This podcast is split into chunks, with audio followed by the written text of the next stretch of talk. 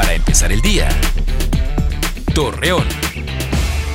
Muy buenos días, viernes 17 de abril. Le presentamos la información para empezar el día. Vendedores ambulantes del municipio de Lerdo fueron retirados temporalmente de sus labores, esto con el fin de que no siga propagándose el COVID-19, así lo indicó Gerardo de Lara, secretario técnico.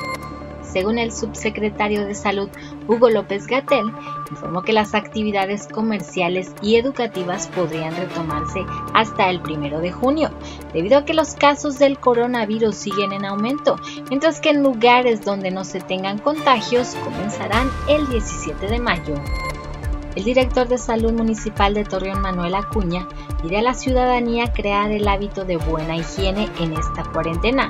Asimismo, tomar precauciones y no consumir medicamentos que pudieran poner en riesgo su salud.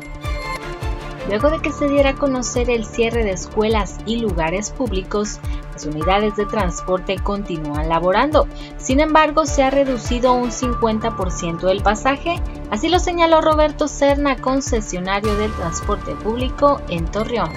Cielo nublado, viento moderado y clima cálido se pronostica para hoy y los próximos días en la comarca lagunera, así lo informó la Comisión Nacional del Agua.